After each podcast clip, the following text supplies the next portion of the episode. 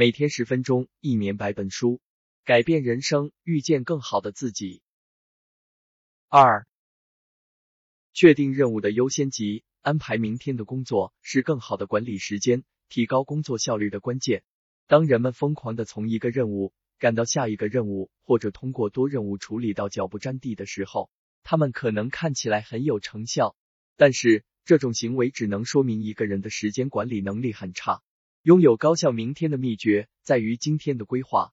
有效的规划意味着通过列出你想实现的最重要的三件事来确定任务的优先顺序，也要确保包括完成这些任务所需的时间。然后从你的三个任务中挑选一个当天绝对需要完成的任务。这样做，你一定会把注意力集中在对你最重要的事情上，就不容易忘记或推开可能更困难的任务，而选择更容易的目标。另外，只专注于三项任务，而不是手足无措，你会发现增加了你能够完成所有既定目标的信心。在制定清单时，也有三件重要的事情需要注意。首先，不要错误的将一个大型复杂的项目列为一个项目。不要错误的把一个大而复杂的项目列成一个清单任务。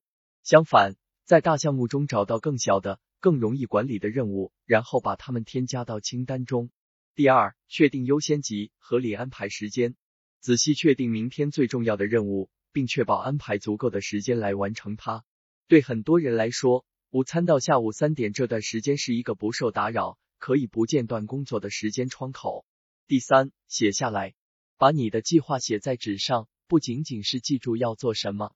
写作会激活你大脑中一个叫做网状激活系统 RES 的特定部分。这个区域就像一个过滤器，把重要的信息，比如你写下来的东西，放在你脑海的最前面。因此，有了一个优先的书面的行动计划，你就会准备好征服未来的一天。每天十分钟，一年百本书，改变人生，遇见更好的自己。